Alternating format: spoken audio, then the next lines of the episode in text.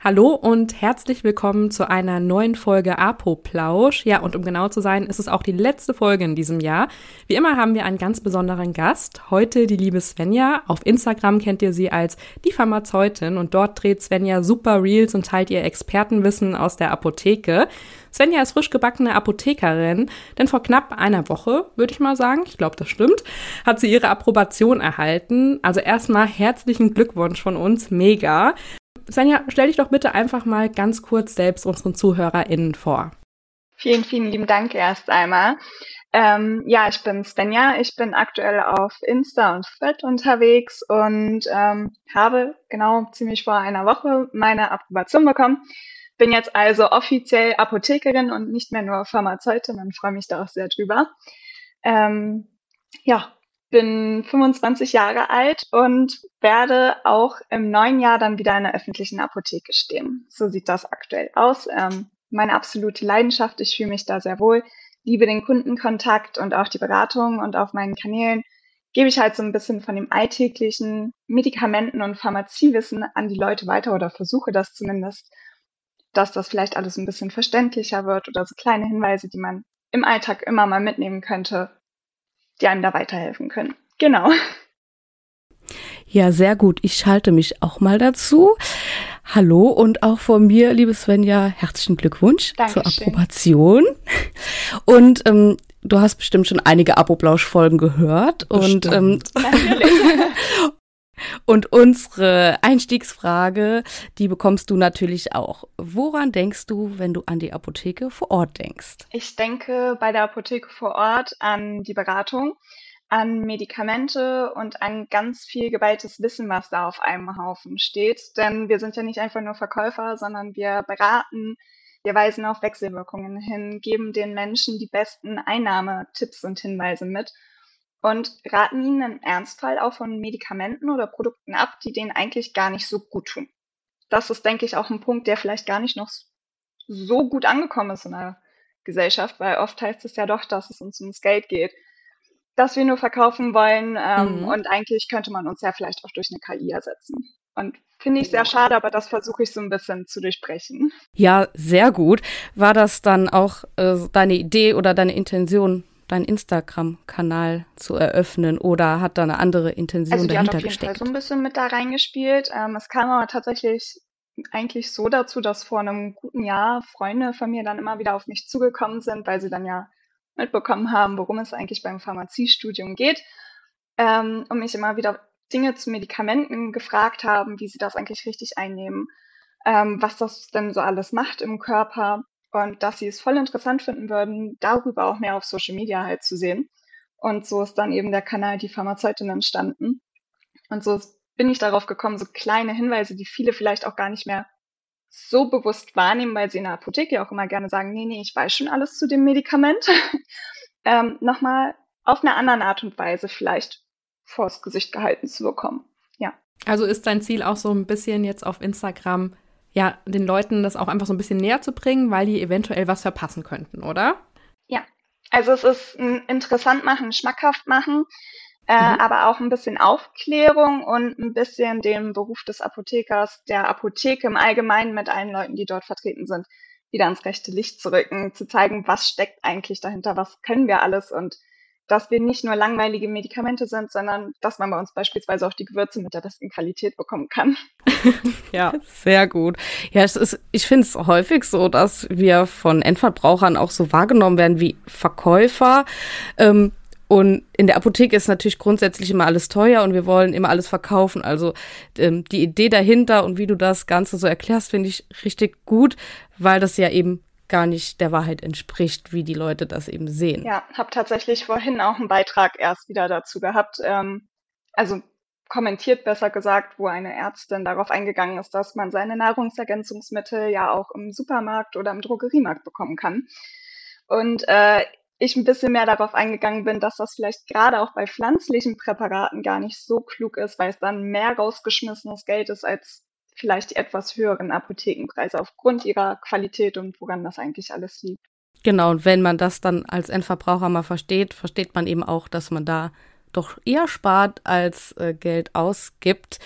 Ähm, aber du bist ja frisch gebackene Apothekerin und vor der Approbation muss man ja. so ein PJ machen. Magst du uns dazu mal was erzählen, wie das so für dich war? Und war das schon immer so, dass du unbedingt in der Apotheke vor Ort wolltest während des Studiums?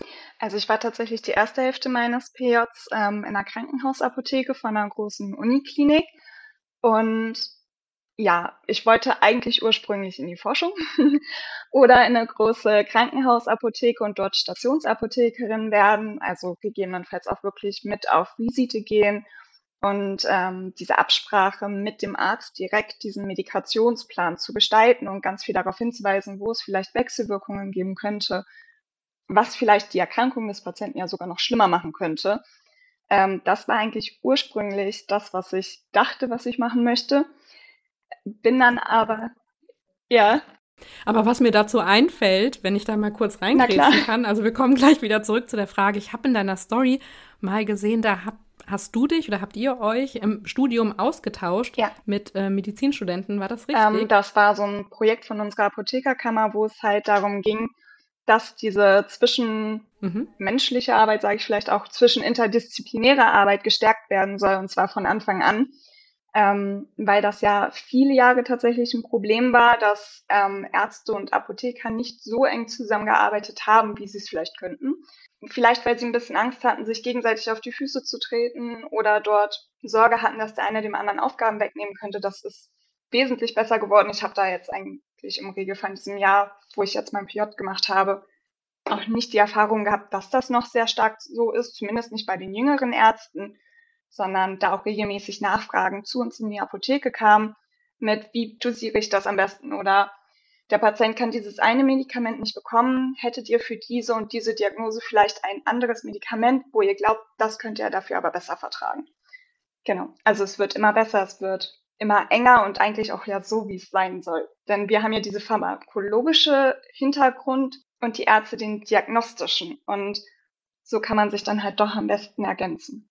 Ja, mega, finde ich super wichtig, dass das gestärkt wird, weil das ähm, hat man ja doch, finde ich, immer mal wieder in den Apotheken so gemerkt. Und da heißt es ja nicht, dass man jemand anderem die Kompetenz absprechen möchte oder denkt, was besser zu können, sondern prinzipiell geht es um den Patienten und um die bestmögliche Versorgung. Und daher finde ich es dann immer super wichtig, dass man zusammenarbeitet statt gegeneinander. Auf jeden Fall. Und also wie gesagt, ich habe jetzt vielleicht auch das Glück gehabt, dass wir immer sehr junge Ärzte um uns herum hatten. Aber darauf hat halt dieses Projekt auch abgezielt damals, dass man halt immer mehr darauf eingeht und das von Anfang an fördert, damit es gar nicht erst wieder zurückspringen kann, wie es vielleicht mal zwischenzeitlich war. Also ich finde, das sind schon mal mega Nachrichten. Und wenn das ja so weitergeht, wenn man das auf die nächsten Jahre rechnet, dann dürfte das ja ein Problem der Vergangenheit sein, theoretisch. Ich ne? hoffe es, ich hoffe es. Also in dem Krankenhaus, wo ich war, war es tatsächlich auch schon eine sehr enge Zusammenarbeit zwischen Arzt und Apotheker. Ich habe aber auch von Kommilitonen mitbekommen, die in anderen Krankenhäusern waren, dass es dort halt doch noch ganz anders war und die Ärzte sich ab und zu durchaus mal auf den Schlips getreten gefühlt haben, wenn man sie vielleicht darauf hingewiesen hat, dass die Dosierung nicht so angemessen ist oder ein anderes Präparat vielleicht besser geeignet wäre. Aber bei uns ähm, ja, lief das halt ganz gut. Wir waren dann auch tatsächlich mit auf Visite teilweise, insbesondere der, auf der Intensivstation und in der Pädiatrie. Und das ist halt auch nochmal ein ganz anderes Feeling, ähm, als wie es sich vielleicht andere vorstellen, dort vorm PC zu sitzen und nur diese Medikationspläne mhm. runterzurattern. Aber dieses Zwischenmenschliche, was man dann halt doch nochmal ganz anders in der öffentlichen Apotheke hat, wo man ja auf einer ganz anderen Ebene berät und auch in ganz anderen Fällen, ähm, das hat mich einfach mehr abgeholt. Ja. Wie fandest du denn jetzt sozusagen im Großen und Ganzen denn noch dein PJ in der Apotheke? Oder vielleicht auch nochmal anders gefragt, worauf ich hinaus will, wie fandest du denn zum Beispiel auch die ähm, Zusammenarbeit zwischen dir ähm, jetzt ähm, und PTA zum Beispiel in der Apotheke? Hast du da Unterstützung bekommen oder auch allgemein gut im Team? Hattest du das Gefühl auch, mit PTA dann gut zusammenzuarbeiten? Also gab es da irgendwie Hierarchien? Wie kann man sich's vorstellen? Erzähl doch einfach mal. Bei uns jetzt ähm, tatsächlich gar nicht. Ich glaube fast, ich habe auch wesentlich mehr mit den PTAs zusammengearbeitet als mit den Apothekern. Die haben mich sehr, sehr lieb an die Hand genommen, mir den Ablauf nochmal gezeigt, mich mit in die Rezeptur genommen oder bei den Fertigarzneimittelprüfungen ein bisschen mit durchgenommen, dass wir das nochmal alles gemeinsam machen, bevor man dann da irgendwann alleine steht und es vielleicht macht. Ja, von daher gerade dieses ganze Beratungswissen ähm, habe ich sehr verstärkt von der PTA-Seite, glaube ich, mitgenommen. Natürlich gab es dann nochmal so ein paar Gespräche über den genauen Wirkmechanismus etc., die ich dann doch eher mit dem Apotheker geführt habe, aber ich würde sagen, über 80 Prozent der Zeit ähm, war ich mit den PTAs dort unterwegs und habe wirklich mein Wissen von denen auch mitgenommen.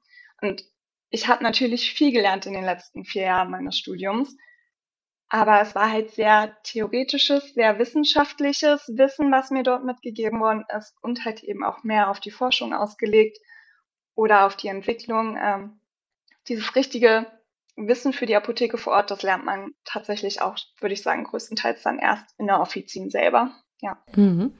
Das ist auch nochmal ein gutes Stichwort. Ich weiß nicht, ob du es gesehen hast. Wir hatten letztens auch einen Famulus bei uns in der Apotheke immer mal und da wurde mir gleich schon mal erklärt, dass ähm, in der Uni schon gesagt wird, dass der größte Teil gar nicht in die öffentliche Apotheke geht. Ja. Oder also, dass das nur ein ganz geringer Teil ist und dass das gar nicht ja, so beliebt ist. Ja, war bei uns tatsächlich auch so, dass uns das so gesagt worden ist. Ich war, wie gesagt, auch wirklich mein Studium lang davon überzeugt, dass ich in ähm, die Forschung eher gehen würde, war dann erst die Arbeit in der Offizin, die mich überzeugt hat. Mhm. Und viele meiner Kommilitonen haben auch eher vor, in die Forschung oder in die Krankenhausapotheke zu gehen. Aber so ein paar sind dann doch, genau wie ich, erst am Ende jetzt davon überzeugt worden, dass sie in die Offizin gehen und dass das genau der richtige Weg für sie ist. Und ich freue mich jetzt auch, Anfang Januar wird es, so wie es aussieht, losgehen, dass ich wieder dort stehe. Ich kann es auch kaum erwarten, meine Kindergrippe dort wieder mitzunehmen, wie das halt dann immer noch mal so ist, wenn man wieder in eine neue Apotheke kommt. Ja, das ist wirklich ein gutes Stichwort, weil mir ging es nämlich genauso. Also wir ähm, sind eine Apotheke in der Nähe von einer Kinderarztpraxis, deswegen passt das Wort Kinder so gut, weil ich gefühlt jede Kinderkrankheit am Anfang, als ich diese Apotheke ähm, da angefangen habe, zum Anfang des Jahres, war im Januar, weiß ich noch ganz genau, ich war nur krank. Also ich war gefühlt durchgehend krank. Ich hatte alles alles Mögliche, was man so haben kann, als ob ich den ganzen Tag nur Türklinken anfassen würde. Ja, bis man würde. einmal alle Bakterien und Viren wieder mitgenommen hat und das Immunsystem sich angepasst hat. Ja. Da geht auch immer der PJ-Urlaub drauf. ja, ja. erstmal, erstmal krank. Das fühlt man sich natürlich auch immer super wohl, wenn man irgendwo neu anfängt. Ist. Dass man erstmal alles, genau, erstmal alles einsackt, was einem an Viren vor die Nase kommt. Aber ich finde es richtig gut oder richtig schön, was du eben erzählt hast, dass du durch die Offizien dich so begeistern konntest für die Apotheke vor Ort. Denn ich weiß aus eigener Erfahrung, dass ähm, im Studium wohl die Apotheke vor Ort gar nicht so beliebt ist, weil man erstmal das Studium nicht dafür ausgelegt ist und natürlich das, was man da so intensiv lernt, natürlich nicht so da umgesetzt werden kann in der Offizien, wie ähm, jetzt in der Forschung oder der Entwicklung. Von daher finde ich es immer cool, wenn man sich dann doch für die Apotheke vor Ort entscheidet, weil das, glaube ich, schon ja. ein sehr hartes ja. Studium. Also ich bin froh, dass es vorbei ist. Ähm, Gerade kurz vorm zweiten Stecks äh, einen kleinen einen kleinen Breakdown, würde ich fast sagen, einmal kurz gehabt, aber ich glaube, den hat so ziemlich jeder irgendwann einmal in diesem Studium. War dann froh, als das zweite Stecks und damit auch jegliche Uni-Vorlesungen vorbei waren habe mich dann ins Arbeitsleben, sage ich mal, wir hatten ja auch eine 40-Stunden-Woche, gestürzt und ich bin froh. Also ich würde es immer wieder machen, weil es genau das ist einfach, was ich machen möchte. Mir ist das, mir war das immer wichtig, mit meinem Beruf später Menschen helfen zu können und die Thematik dahinter finde ich einfach auch noch mega interessant. Also ich bin damals nur durch eine durch eine ähm, Probevorlesung tatsächlich auf das Studium aufmerksam geworden der Apotheke, was ich in der, welche ich in der Schule besuchen musste. Also eigentlich ein totaler Zufall, aber dieser chemische Hintergrund, dieser pflanzliche Ursprung vieler Arzneistoffe und wie genau sie im Körper eigentlich wirken, was sie dort machen und wodurch sie sich dann auch von anderen unterscheiden, das ist halt genau meins. Da könnte ich mich den ganzen Tag durchlesen. Sehr cool. Also war dir vorher gar nicht so bewusst, dass man Pharmazie, also dass das so ein Studiengang ist oder was Pharmazie bedeutet? Ähm, das Studium? Also, dass es ein Studiengang, Studiengang ist, wusste ich tatsächlich, äh, weil Bekannte, ein Bekannter eine Apotheke geführt hat Das fand ich auch schon ganz cool. Ich hatte es aber für mich selber einfach nicht so auf dem Schirm. Ich glaube, ich wollte damals Pilotin werden und ähm, ja, möglichst viel von der Welt sehen und das mache ich auch immer noch gerne, aber halt freizeitmäßig. Genau. Und das war einfach so ein Kurs, den ich, so eine Vorlesung, den ich noch ausgesucht hatte, weil ich halt als Leistungskurse Mathe, Bio und Chemie hatte und ich mir halt noch irgendeine Vorlesung aussuchen musste und mein Lehrer da auch drauf bestanden hat, dass ich eben noch eine Vorlesung aussuche. Dann habe ich da gesessen und ähm, hätte dem am liebsten noch drei, vier weitere Stunden zuhören können. Es ging auch im Übrigen um Aspirin und die Weidenrinde. Da haben sie mich gehabt, ja. Mhm. Aber da sieht man ja auch eigentlich mal, wie wichtig sowas ist, dass man das während seiner Schulzeit besucht und sich wirklich mal mit unterschiedlichen Thematiken beschäftigt, um dann wirklich zu wissen, was man später mal machen will. Ne? Also ja. das bestätigt es ja eigentlich nur. Ja, definitiv.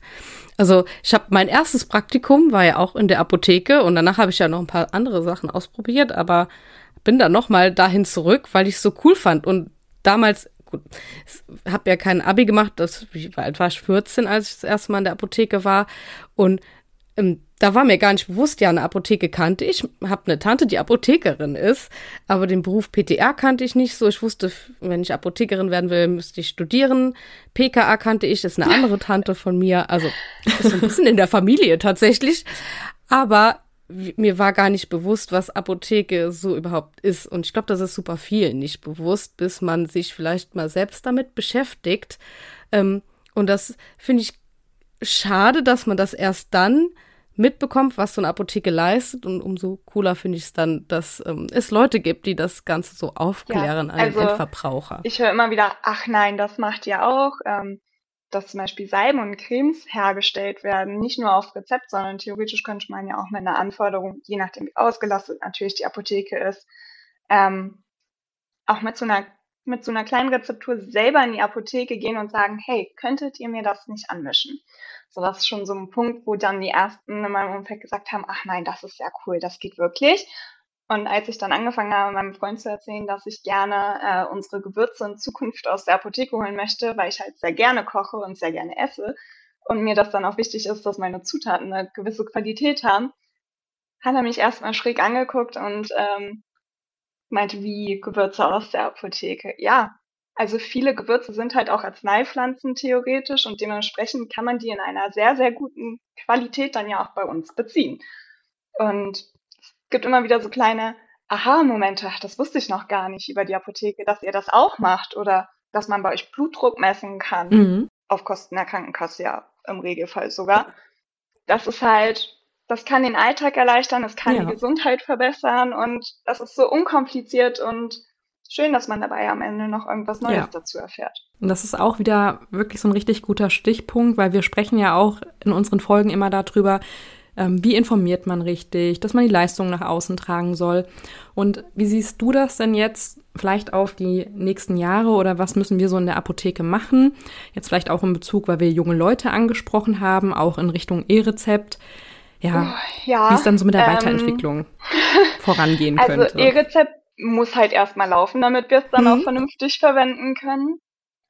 Ist auch total regionsabhängig. Mhm. Also da, wo ich meine mein PJ hatte, da haben die Ärzte das quasi gar nicht ausgestellt. Also ich glaube, ja. ich habe in dem letzten halben Jahr zwei oder drei E-Rezepte in der Hand gehalten.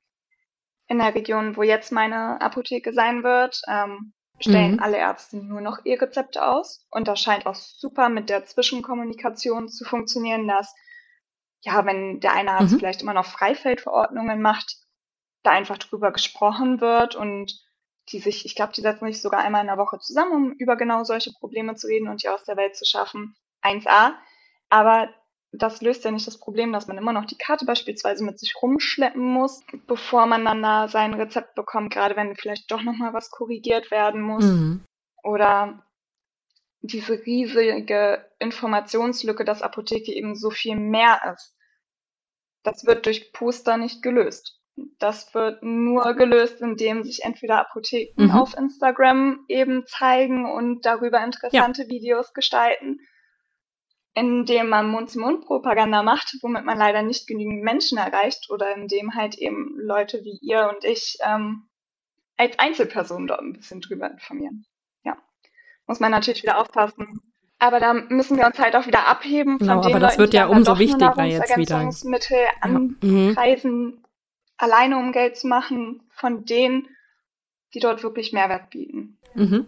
Ja, ist glaube das ist glaube ich ähm, eine sehr große Spanne an wie sage ich das jetzt? Also das, was noch so aufgearbeitet werden muss, auch und auch die jungen Leute, die wir ja in die Apotheke bringen wollen, jetzt auch natürlich durch das E-Rezept ist ja auch junge Leute sind ja oft digitaler, ähm, aber eben die Shop-Apotheke oder so halt auch, dass man die trotzdem in die Vorort-Apotheke bringt, um die Leistungen, die sie dann halt auch ständig von uns bekommen, äh, haben, die es dann im Internet eben nicht gibt, was man so vielleicht auf den ersten Blick nicht sieht, es sei denn, man sieht es vielleicht mal auf Instagram in einem Reel oder ähm, in einem Posting und kann es dann auch mal der Nachbarin erzählen. Ja, oder auch diese Beratung, die natürlich von der Vorortapotheke im Gegensatz zur Online-Apotheke zusätzlich investiert wird. Das sind halt so Kleinigkeiten oder wird bei deiner Online-Apotheke wirklich dein Arzneimittel im Sommer permanent kühl genug gehalten, damit es noch seine volle Wirksamkeit hat, wenn es bei dir ankommt. Das sind so viele kleine Dinge, die einem vielleicht gar nicht so bewusst sind, wenn man sich damit nicht so auseinandersetzt und die man dann natürlich auch vermitteln muss. Auch wenn unsere Produkte vielleicht ein wenig hochpreisiger sind noch, womit könnte das zu tun haben mit dem Liefer- und Warenumfang? Was steckt da eigentlich alles hinter? Zumal ja oft so ausländische Versandapotheken keine sag mal, grün, grüne Zahlen, schwarze Zahlen, schwarze Zahlen schreiben. Schwarze Zahlen, ja. Mm, ja, ich mit meinen Worten wieder, keine äh, schwarzen Zahlen schreiben, sondern dass ja auch oft belegt ist, dass die ja wirklich gar keinen Gewinn generieren, sondern dass da wirklich nur drauf angelegt ist, die Leute hinzuziehen. Ähm, was schwierig ist, was sieht man als ähm, Endverbraucher nicht. Und prinzipiell ist es dem Endverbraucher erstmal egal, wenn er es günstiger bekommt. Ähm, aber dass, wenn man die vor Ort Apotheke unterstützt, es dann ja auf Dauer auch günstiger werden kann, weil die dann auch günstiger einkaufen kann. Das sieht man, glaube ich, erstmal äh, nicht. Und man merkt vielleicht auch, wenn man versucht, seine Rezeptur mhm. zur Online-Apotheke zu schicken, das Rezept nach zwei Wochen wiederkommt, aber die Salbe nicht da, mh, hm, hat man im besten Fall noch irgendwas ähm, merkwürdig ekliges, was unangenehm ist, was direkt behandelt werden muss. Da merkt man das vielleicht auch, dass die Vorortapotheke doch wichtiger ja denn je also, ist. Was mich dann wieder auch ärgert, sind dann diese Flyer, die beispielsweise im Supermarkt stehen, wo dann nochmal darauf hingewiesen wird, dass man die Zuzahlung bei den ersten zwei Bestellungen sich spart bei der Online-Apotheke. Damit können und dürfen wir ja gar nicht mithalten. Und das ist dann halt, dann kommt auch wieder, na, warum machen Sie denn das nicht so?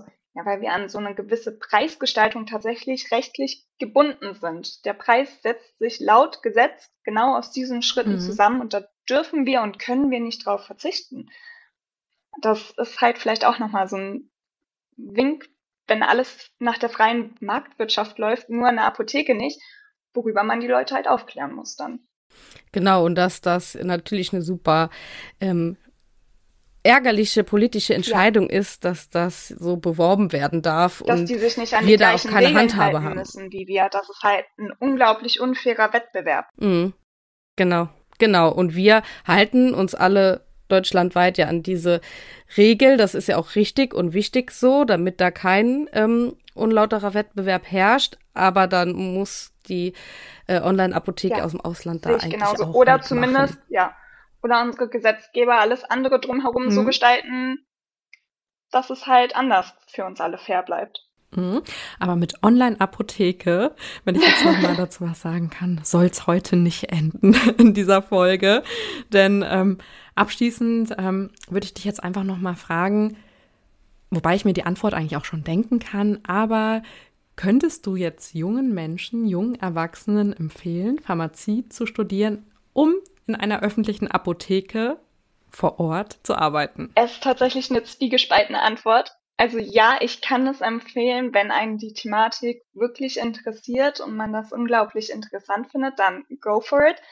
Ähm, ich glaube, das ist ein sehr erfüllender Beruf, weil auch an mhm. Tagen, wo ich von Kunden angeschrien wurde oder mit Ärzten diskutiert habe, auf unschöne Art und Weise mal, ähm, ich bin am nächsten Tag wieder mit einem Lächeln zur Arbeit gefahren und habe mich darauf gefreut, diese Gespräche zu führen, vielleicht dann doch nochmal jemandem mitgeben zu können, etwas, was er bisher noch nicht wusste, obwohl er eigentlich immer davon überzeugt war, alles zu seinem Medikament bereits zu wissen und damit seine Therapie zu verbessern. Das sind einfach unglaublich schöne Momente, die einen wirklich erfreuen, wenn man dann nochmal ein Danke bekommt oder von einem Patienten, Kunden, wie auch immer man sie nennen möchte, dann doch nochmal eine Toffee-Fehlpackung in die Hand gedrückt bekommt.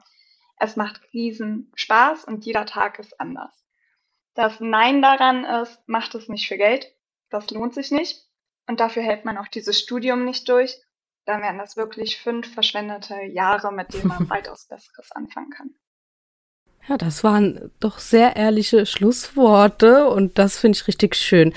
Vielen Dank dass du unser Gast warst und so offen und so vielseitig äh, über dein Studium, über deinen Beruf und deine Berufung gesprochen hast. Und jetzt können dir natürlich auch alle, die das noch nicht tun, einmal auf Instagram und folgen. Ich habe mich sehr gefreut, heute hier zu sein. Dankeschön.